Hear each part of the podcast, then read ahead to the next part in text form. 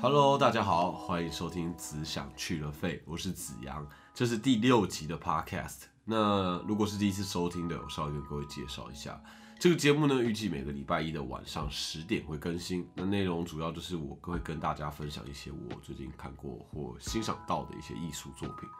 目前是以电影或是舞台剧为主啦。那戏剧的部分，我会跟大家分享我看完这个作品之后的感想，不论是心得或是衍生之后的一些想法。那也可能会带到一些人生，带到一些议题，甚至可能会讨论到一些东西，可能很没有答案、很哲学的东西。总之啊，对于这个节目，我自己是蛮不设限的啦。我可能会各种天马行空的乱聊，当然也欢迎你们给我任何的回应。基本上我都是每周一次，像朋友一样的聊聊天。那我自己是很喜欢这样聊聊天的感觉啦，尤其在半夜的时候，你聊天，你自己有很多的感触。对。那至于看完电影或戏剧这种心得啊、感想啊，我其实也不是到很专业，所以毕竟我也不是很懂什么好莱坞啊，很懂什么电影的各种手法。我比较像是分享我的想法，所以很多东西可能会有点主观。但感想这种东西啊，本来就是一百个人看就会有一百种不同的想法嘛。所以我也很期待我的分享能为各位带来一些欣赏同一个作品的不同的视角。那大家就轻松听听，我们就轻松聊聊吧。那开始聊今天的主题之前呢，先跟大家道个歉。我最一开始定下就是每间隔多久要更新的时候啊，就是想说，哎，其实一个礼拜一集应该也还好啊，就所谓的周更嘛。那我想说，一个礼拜应该有很多充裕的时间可以准备啊，可以做功课啊，可以查资料什么的。但真的下去做的时候，我才发现我真的太乐观了。前面几个礼拜的 podcast 啊，podcast 嘴巴 就很拗口。前面几个礼拜的 podcast，我几乎都是紧凑的人生当中硬挤出一些时间来完成的。但但也不是抱怨啊，毕竟这就是我自己很想做的事情嘛。所以我接下来应该就是会持续固定每个礼拜一更新，那就再请大家多多支持喽。多多支持啊，像什么选举之类的，嗯。那我上礼拜呢，因为工作的关系，其实我就耽搁到了，然后加上自己因为去年从下半年开始，就是真的是忙得不可开交啊，然后身体开始就出现了一些小状况。其实前几周有收听的朋友应该就会知道，我十二月大概有两三个礼拜嘴巴都在破，那那几集讲起话来啊，就是很像很软烂无力的样子，因为我就很痛，我都不太敢用力。然后那一阵子啊，我就狂吃 B 群，想要让嘴巴好一点。然后最近嘴巴算是好了，但除了嘴巴狂破以外啊，我因为工作的关系，因为太长时间一直上妆啊、卸妆啊，加上我又是一个懒人，就是真的是不太爱做什么保养，保养又有各种步骤嘛，对不对？那我的脸就开始很刺痛，碰到水就很痛，然后会脱皮。那我上网查，网络上就说，如果你睡眠太少，休息不够，其实也会出现这种。尤其是脸部、眼睛周围会刺痛、脱皮的现象，我觉得这也算是表演艺术工作者的一种职业伤害吧。毕竟，如果一样是男生，一般男生应该不会这么频繁的上妆嘛。那相对的，我也觉得这是对女生多一份敬意啊。如果上妆之余还要保养，我真觉得超辛苦的。所以，女生买保养品，我想就可以谅解了嘛，对不对？那反正呢，就以上几个原因加重起来啊，就觉得前阵子觉得身体要出一些状况。那其实现在网络越来越发达，其中一个好处就是，你发现身体有什么异状，你可以马上上网查嘛，看看是不是有什么问题，然后可以及早发现、及早就医。但网络上的这些意见、这些这些资讯啊，只是参考就好了，你不要太相信。之前有看过一个梗图嘛，就是说这个咳嗽了，然后你问你妈妈，你妈妈就说哦，那你要多休息，然后去给医生看，医生就说哦，这是小感冒。但如果上网查的话，就会说你死定了，就是你一个月内就会死掉，你死定了。所以就真的是不要太相信网络了。就，但是我们如果好好善用网际网络，真的是一个不错的工具嘛，对不对？那上礼拜啊，我其实除了这些状况以外，我还发现我腋下长了一颗痘痘，算是比痘痘一般的痘痘再大一点点，但就没有到非常大。那这个当下，其实我马上就有一点警觉。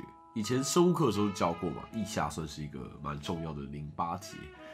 那淋巴就是身体很重要的免疫系统，所以我发现之后就赶紧去看医生。然后医生就说啊，就是这个身体就是免疫系统出了问题，需要多休息之类的。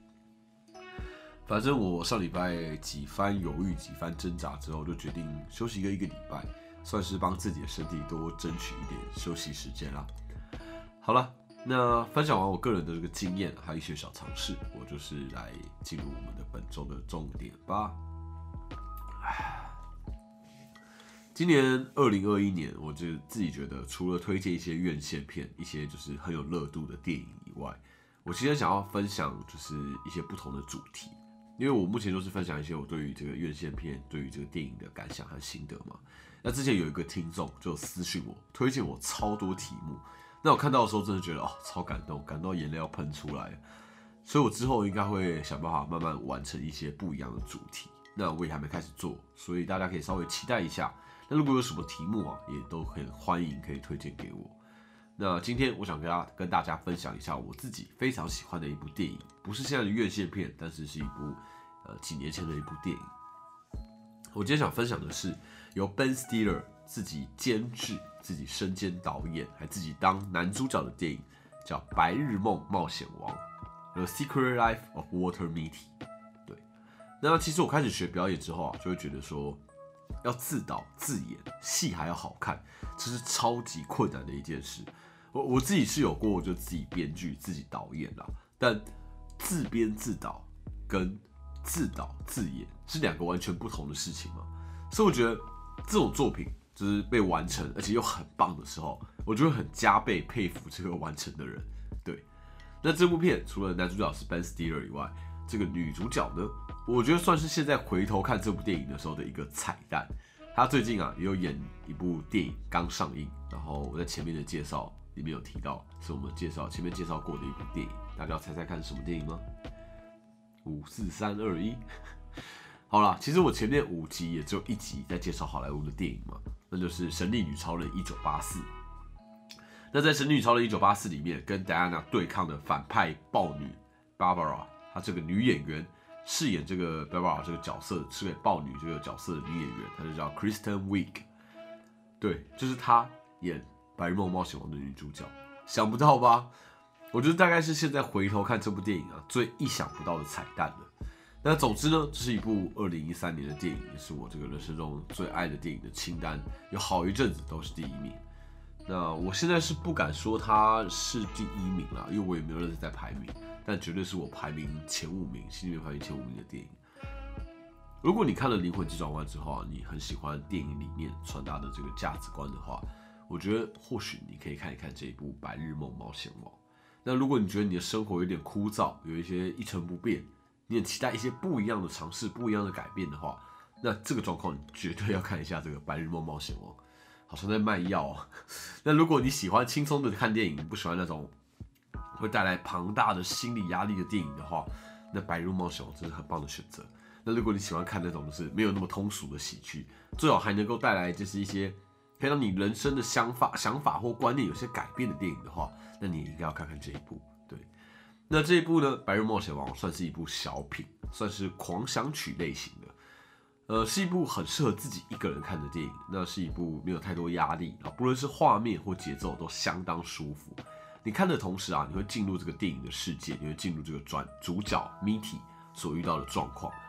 那他的故事也一点都不复杂，然后剧情也不会说什么很迂回曲折啊，然后整个氛围也不会有太太太喧嚣的感觉。那它的也看起来也没有太大的太庞大的野心，它比较像是在你的心里面轻轻的种了一个种子。那你看的当下，其实你不会感觉到这部电影有多励志。你在看的时候觉得，哦，就是一部电影啊，你也不会觉得说，哦，有被鼓励到的感觉。但你看完的瞬间，才会有一种，啊，我刚刚轻轻的被鼓励了的的这种感觉的电影。那它没有太用力的 push，也没有太刻意的鼓舞，它就是让你在享受电影之时，对于自己的人生，对自己的生活，可能会有一点点微微的不同的想法。对那因为啊，我真的很喜欢这部电影。每次朋友问我说你最喜欢哪部电影，我有七成的机会都会推荐这一部。所以我本来想说，那我来查一下这部电影有没有入围奥斯卡，好，或是有没有得奖但就一查之下才发现，哇，二零一三年的好莱坞电影也太竞争了吧，太强了吧！跟各位介绍一下，二零一三年有什么样很厉害的电影。有这个当时很想拿奥斯卡影帝，但当时还没有拿到奥斯卡影帝的里奥纳多，他演的《华尔街之狼》也在二零一三年上映。另外还有最终拿下奥斯卡影帝，而且为戏爆瘦的这个马修麦康纳，他主演的《要命俱乐部》。另外还有最后拿下最佳剧情长片的《自由之心》。另外还有个人也很爱，是有这个瓦昆菲尼克斯演的《云端情人》Her。还有一部是也很精彩也很深刻的电影《地心引力》Gravity。或者是里奥纳多主演的另外一部电影，也是相当经典的一部电影，叫《大亨小传》（Gatsby）。那除此之外啊，动画片就是 非常经典的一部动画片《冰雪奇缘》，也是二零一三年的电影。那如果说华语片呢，王家卫导的《一代宗师》也是二零一三年的电影。好吧，就总之这一年真的是太多太精彩的电影了，所以我看到这个名单的时候真的是惊呼连连，然后想说啊。好吧，那大家错过这个《白日梦冒险王》好像情有可原。如果你一个一年能够看电影的扣打有限的话，好像很容易就会错过《白日梦冒险王》。但是我现在就是来告诉你们，如果你真的错过了，那我在这边推荐你，我诚心的推荐你，你真的可以试一试《白日梦冒险王》这部电影。它或许不是那种最优秀的电影，但它在我心目中的地位啊，绝对不会比那些赢得一坨拉古各式各样奖项的经典电影，绝对不会比那些经典电影还要差。那我来跟大家简单介绍一下这部电影的剧情。哎，这部电影的剧情呢，Ben Stiller 他饰演的这个角色叫做 Water Mitty，他是一个即将要满四十二岁的这个平凡上班族。那他在 Life 杂志担任这个冲洗照片的员工，他的生活其实很就是千篇一律，毫无新意，就是很平凡，最平凡的那一种，每天朝九晚五上班这样。那故事的开头呢，画面是他的电脑。页面停在一个约会交友的网站上，然后他看着其中一名女子的个人页面，然后就不知道要不要送出表情符号打招呼，他就很坐立难安这样子。那当他下定决心要按下送出的时候，系统就告诉他失败。他就打电话给那个网站去问，然后电话那一头的客服人员就跟他说啊，他资料太多空白了，他必须要补上才行，他必须要回答一些像是你去过什么样的地方，做过什么样的事之类的问题。那面对这些问题啊，Water Mitty 真的是觉得自己根本没有值得一提的东西可以回答，这样子。那接着我们身为观众的，我们就会发现，他想要在约会交友网站上传讯息的那个女生，就是他他公司里面刚来没多久的新员工 Cheryl。那即便现实生活里面跟 Cheryl 在同一个空间里，Mitty 也没有太多自信，他根本就不敢跟 Cheryl 搭话。那 Mitty 有一个老毛病，就是他常常会出神。常会做白日梦，他幻想自己是一个超级英雄，拯救世界，然后英雄救美，或是他可能可以这个充满魅力、幽默风趣的调侃讨人厌的上司，把他修理一顿，然后让众人这样哈哈大笑这样，或是他可能可以和女主角 Cheryl 来一个浪漫又潇洒的对话，然后让对方把对方迷得神魂颠倒，但这一切都仅止于白日梦，都是他的白日梦。现实生活里面的 Mitty，他就是一个。畏畏缩缩、瞻前顾后的一个普通人。我觉得这个地方啊，很有趣的一个地方是，他做白日梦称之为出神嘛，和 zone out，记得吗？上礼拜我们在这个离婚机转弯里面有提到，如果做一件事太投入，就会进入到 zone，进入到忘我。所以我想，Mitty 在就是太常做白日梦，太常 zone out 到这个旁人都觉得他在晃神，所以他算是一个做白日梦的专家吧。但也因为如此，身边的人都会觉得他怎么总是心不在焉的。总之呢，Mitty 被通知啊，他工作的这个 Life 杂志即将被收购，然后要转型成一个线上杂志。那现有的这个实体杂志也会停止生产，然后同时接下来也会有一波大裁员。所以 Mitty 就回到他平时工作的这个冲洗照片的暗房，他打开他们杂志的特约摄影师 Sean 送来的这个包裹。那包裹里面呢有几个东西，第一个是要送给 Mitty 的皮夹，因为这是最后一个月了嘛。那就是跟他道别的一个礼物，送他一个皮夹，然后里面还有一卷底片，就是这一次这一期这一期周刊要放底片。另外呢，还有一张小卡片。那小卡片里面，上就特别指明说，这最后一期的杂志啊，封面一定要使用他寄来的那一卷照片当中第二十五号照片。上说，二十五号照片是他此生拍过最棒的一张照片，他认为那张照片就是生活的精髓。对。但是 Mitty 就发现啊，其实他根本找不到二十五号照片，因为就是虽然 Mitty 跟上工作了十六年，他根本从来没有跟上实际面对面见过面。加上上是一个很潇洒、很居无定所的人，从来都是他在联络公司，所以你一时你要找他，你根本就找不到。那 Mitty 就完全不知道该怎么办。然后在这个当下，这个同时啊，新上任的主管又会一直催促 Mitty 说：“赶快洗出二十五号照片。”他迫不及待想要看最后一些封面，这张照片到底是什么？上说他拍的特别好，照片到底是什么？这样子，那 Mitty 就不敢跟这个刚上任的这个主管说他找不到，他只好说：“哦，他在处理当中。”这样。那 Mitty 呢有一个习惯，他常会坐在这个公司外面的这个水池边研究他要洗出的照片。但这一次他真的是超级无敌苦恼。那 Sheryl 经过的时候就看到 Mitty，那给了他一些建议。Sheryl 就跟他说：“哎，或许你可以透过这个相片里面其他张照片前后的照片。”你尝试推理出来这个二十五号照片可能是什么，以及上有没有可能出现在哪里？那或许可以因此找到上。那为了要完成这个工作，完成被上托付的这个工作，谜题就踏上了他要去寻找上，寻找那张二十五号的照片，否则他可能会失去工作的这个旅程。那电影在接下来剧情里面就会一层一层的揭露谜题的过往，包括他学生时期曾经是一个很爱玩滑板，而且还留着很时髦的庞克头的一个小男生。然后，但是他因为他十七岁那一年，他父亲过世，那他就必须要去打工，只好老老实实的去做一些很务实的工作，然后一直到现在，其实不是什么惊天动地的过往，但就是长大后的你我，我们都可以同感的那些因为成长过程而做的选择。对，那 Mitty 在寻找上寻找这个二十五号照片的过程当中啊，他就被迫踏出舒适圈，他一而再的做出很多冒险的选择，那这些经历。也让 Mitty 彻底的蜕变，他最后没了工作，也没了存款，就是失去了这份工作嘛，就像十七岁的时候他一无所有一样。他甚至体悟到了，其实这二十五号照片，还有他这个一直谨守的这个规律的平凡的生活，这个工作，其实都不是那么重要的事情。那他也最后也终于找到一个真正的自己。那这个二十五号照片，在电影的最最最后才被观众看到，然后我也觉得这是一个我很喜欢很喜欢的安排。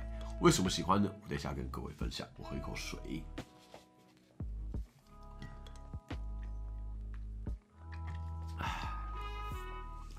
那以上呢就是这部电影大致上的内容嘛，希望大家一定要去看了。这真的是一部非常非常非常好看的电影。那我来聊聊看这部电影，因为这部电影有太多太多部分，我个人非常喜欢，太多细节我自己很印象深刻。我不敢说我自己是这个 Ben Stiller 的这个影迷啦，但他几部作品其实我刚好都还蛮喜欢的。那这部作品也不是他第一次自导自演，然后我也很喜欢的作品了。另外一部他自导自演，然后我也很喜欢的作品就是《开麦拉惊魂》。我不知道大家有没有看过这部电影？这部电影如果你没看过的话，这部电影有太多太多可以引起你兴趣、让你想要去看的地方了。包括你可以想象 Tom Cruise。扮演一个秃头的肥大叔的样子吗？而且他还会在里面一直摇晃他那个肥胖的身躯，然后跳着一个充满魔性的舞哦，超酷的。或是说，你能想象小劳勃道尼，小劳勃道尼就是演那个钢铁人的那个小劳勃道尼，他学黑人讲话，你可以想象吗？好，如果你觉得这个还好，那我跟你说，小劳勃道尼在《开麦拉惊魂》里面会说中文，而且。小劳勃道尼本人说很多的中文是那种文法超怪，而且你感觉到他很努力发音的那一种。这部片有太多太多爆点，而且不只是无脑的搞笑，他对于这部片对于这个电影的产业有很多很多的讽刺。我觉得有机会的话，可以再详尽的介绍这部电影给大家。那除此之外，《博物馆惊魂夜》也是我自己非常喜欢的 Ben Stiller 的作品，虽然不是 Ben Stiller 自己导的，但也是我很喜欢的电影。那我之前去纽约的时候，我还特别去了纽约的历史自然博物馆。即便它其实是一个比较适合小朋友去的地方啦，而且纽约又有太多太多值得去的地方，但我当时还是觉得我一定要去这个地方去一次，就算是心里面对于这部电影的一个致敬吧。对。那回到《白日梦冒险王》，我觉得这个故事里面，我不知道大家会不会好奇这个《Life》杂志。其实，在我们现实生活当中，真的有《Life》杂志这家杂志，然后 Instagram 有追踪。它是一个美国非常老牌的周刊杂志，可以说是家喻户晓的那种地步哦。那它最早是在一八八三年的时候发行的，距今大概一百三十八年前。那当时呢，它是以漫画《海豹女郎》（Pin Up Girl） 和丰富的影剧资料闻名。那在一九三六年的时候，它就被这个时代杂志收购，转型成这个新闻摄影纪实杂志。那在二零零七年三月二十六日。Life 杂志确实宣布了他们从下个月开始，他们会停止发行印刷版，所有内容会全部转移到网际网络上。这个部分啊，就跟电影里面算是完全相符的嘛。我觉得光这个部分很相符，或许就可以更打入这个观众的真实生活。那《Life》杂志它的宗旨就跟电影里面一样，就是看见生活，看见世界，To see life, see the world。对。那这种公司转型成网络化，然后电影里面的角色面对这样的巨变，然后产生对于安稳的生活的一些危机意识，又或者说这种时代的改变对于人的影响，对于工作的影响，对于角色的影响，这种电影其实超多的。然后另外一部啊，我自己也非常喜欢，就是这种因为面对这些危机不自觉产生对于人生的反思的电影，就是《型男飞行日志》（Up in the Air）。那故事里面。乔治·克隆尼所饰演的角色就是一个，他的工作就是四处飞行，帮总公司开除分公司员工，然后辅导他们转职或是离职的工作。但因为网际网络越来越普及啊，公司就想要用视讯来开除员工，所以因此就产生一连串的故事。那这部电影也是我人生数一数二喜欢的电影，我就先不讲太多。这一部片啊，这个《西南飞行日志》，我改天一定会认真做一集的，大家就等着吧。那《白日梦冒险王》这部片，我们回归到这一部片啊。另一个对我而言就是加分加到爆掉的点，就是这部的音乐真的是太好听了。大家真的可以去上网找一找来听，它整个清单都很好听，我敢保证你一定会爱上。那它除了几首就很振奋人心的歌以外，当中最让我爱上的是这个 David Bowie 在一九六九年成名曲《Space Oddity》。那我也是因为《白日冒险王》才真的认识 David Bowie，然后认识这首歌，以至于 David Bowie 在这个二零一六年过世的时候，我真的是有一种太晚认识他的那种悔恨感。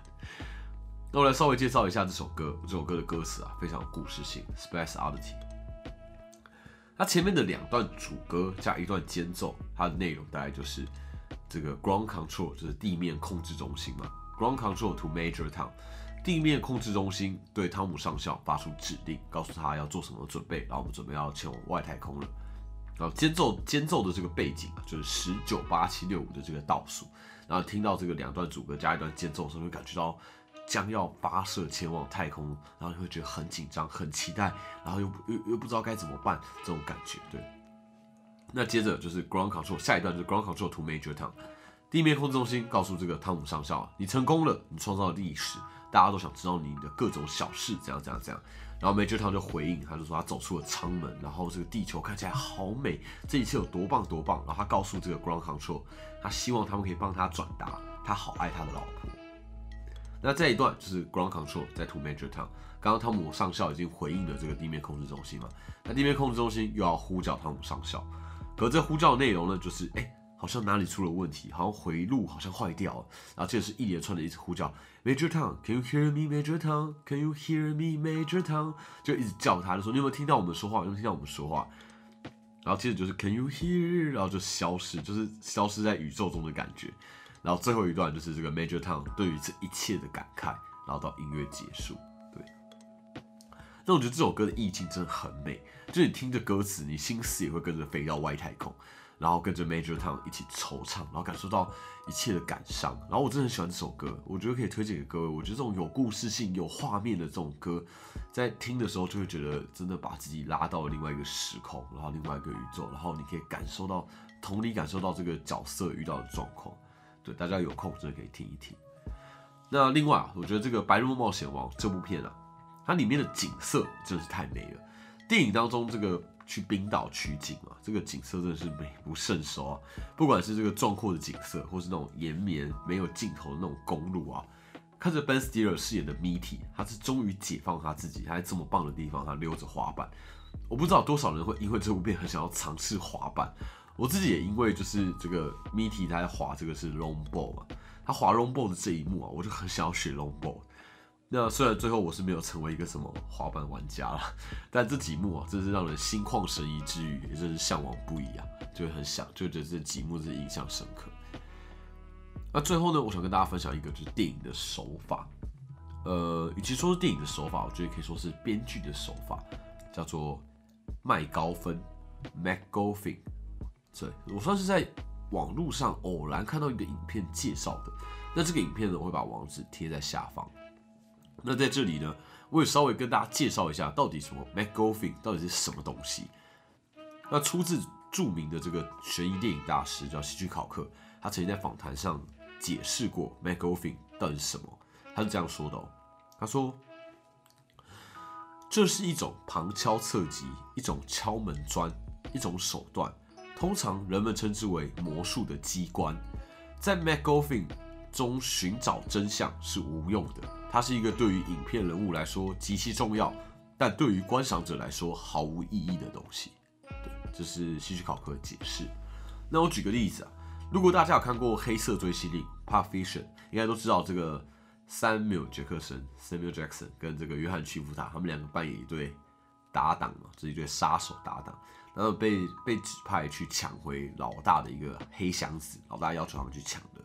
那电影里面其实不止一次打开那个黑箱子，但镜头从来就没有开，没有拍到这箱子里面装什么，他反而都是带到那些看到箱子里面的人，呃，应该怎么讲？看到箱子里面的人的表情，他反而都带到这些表情。那这些表情无外乎都是惊恐或者超出预期的感觉，然后每个人都是一时之间不知道怎么解释他看到了什么，箱子里面究竟装什么。那整部电影一直到结束啊，我们都不知道箱子里面到底装了什么。然后，但是其实好像装什么也没有那么重要，反正就是一个非常厉害、非常贵重，所有角色看到都会震惊不已，然后一个很重要的东西。但身为观众，即便你不知道，你也不会因此不满足哦。这就是 MacGuffin。对于剧中角色来说很重要，会推动角色做各种行动。这对于我们这些观众来说啊，真的没有那么重要。那我认为，在这个《白日梦冒险王》里面啊，二十五号照片就是整部片的 MacGuffin，他推动了 Mitty 去做一连串的努力。那直到他最后交出了这个照片给这个新上任主管的时候，他已经成长了嘛？那他成长了，他其实已经觉得这张照片究竟是什么也没那么重要了。他甚至看也没看，就直接交出了这个他。费尽心思找到的照片。那在电影的最最最最后啊，他跟这个女主角在大街上，他们两个算是解开误会吧。然后接着他们就看向这个旁边的这个报摊，然后他们想说：“哎，那我们来找找看这个最后一期的杂志是什么吧。”他想要把它买下来。电影在这个时候才让角色，同时才让观众看到这个二十五号照片是什么。我觉得这是一个非常聪明的手法，因为如果在前面的阶段，身为观众和角色，我们对于二十五号照片都有很高的期待。如果在那些时候揭露了二十五号照片是什么，我们就太容易会失望了。我就觉得，就大家期望已经太高了嘛。但是在最后面，所有人都跟 Mitty 一起经历的、感受了成长之后，才不经意的发现那张照片，不但不会突兀哦，你还会有一种会心一笑的感觉。我觉得我们应该都会有这种经验，就是你拼了命想要获得某个东西的时候，你的视线其实相当狭隘，你眼里只有那个事物。但等到事过境迁。你才回头见到那个东西的全貌的时候，你就会发现，哇，当初真的是这个傻的很可爱啊，然后也会因为当初的自己那么执着，现在才能放手，然后才有这些感觉。对，那我觉得这部片的节奏很有趣，前半段这个白日梦的环节很足够的夸张，你会觉得干好屌，好白痴哦，好幼稚哦，好中二哦，但好酷哦，然后然后瞬间你就会被拉回现实。然后你会感受到 Mitty 的生活是多么的平凡，然后你也会反思到，哇，我们都被生活磨掉了多少热情，多少想象力。对，那其实啊，我一直对于那种太正面、太美好的电影，也常常是蛮反感的啦。像我特别喜欢这个皮克斯的《灵魂级转换》，也是因为这部片算是明显有别于过往迪士尼或是皮克斯的动画片嘛。他不是一直跟你说啊，生活多美好啊，有有梦想多棒啊，然后人生一定会成功啊，你是最独一无二的啊，不再讲这些东西。他是以一个相对消极的方式跟你说，嘿，其实成功真的没有那么厉害，然后失败也没什么大不了的啊啊，活着就很棒了。我觉得这种励志啊，我就很买单。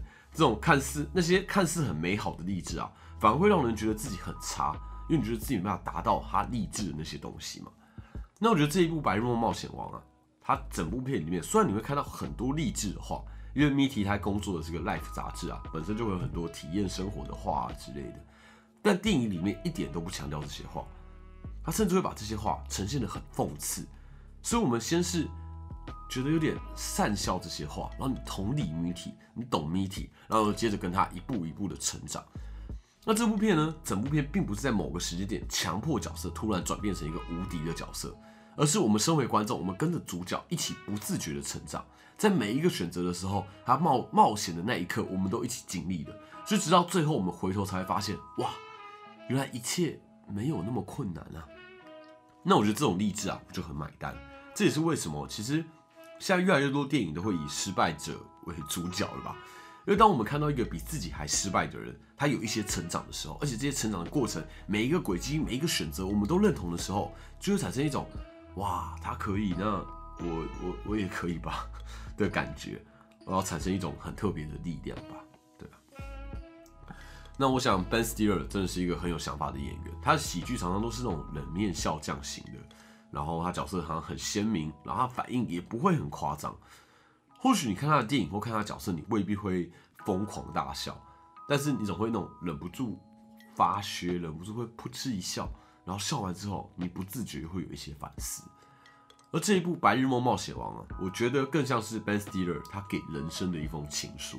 你可以看见他身为导演的时候，他必然有一些这个自以为浪漫的地方，但我觉得身为创作者，如果你自己不能够享受这个创作的过程，那观众又怎么会享受呢？观众又怎么会觉得有趣呢？